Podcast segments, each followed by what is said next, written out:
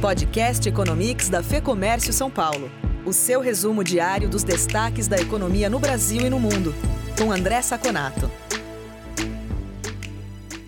Hoje o dia voltou a ser positivo. Na falta de dados relevantes, os mercados se apoiaram nas declarações do presidente do Fed Atlanta, Rafael Bostic, dizendo que não acredita em uma nova quarentena como foi a primeira, e também que a ajuda fiscal deverá ser estendida para suportar os efeitos da crise do coronavírus. Essa animação só não foi maior por conta do número de infecções que passou os emblemáticos 3 milhões de infecções confirmadas nos Estados Unidos. E também porque estamos entrando na temporada de balanço a partir da semana que vem, e os investidores aproveitam para se resguardar e embolsar alguns lucros.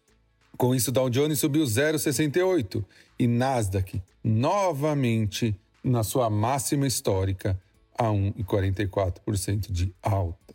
Na Europa, a presidente do Banco Central Europeu, Christine Lagarde, falou que o BCE pode começar a fazer pausa nos estímulos. Isso influenciou negativamente as bolsas, que caíram em série. As quedas ficaram entre menos meio e menos 1,6% na Europa. Aqui no Brasil, o grande destaque foram os dados de varejo.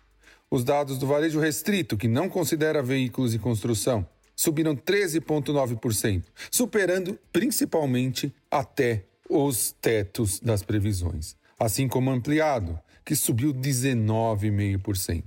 Dados são muito animadores, embora o varejo ainda esteja 7,3% abaixo das níveis pré-Covid.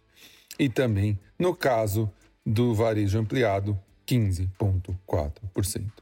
Isso fez com que o Ibovespa subisse forte, 2,05% a 99.769 pontos. E o dólar caísse 0,71% e fechasse a R$ 5,35 centavos. Por hoje é só. Até o próximo Economics.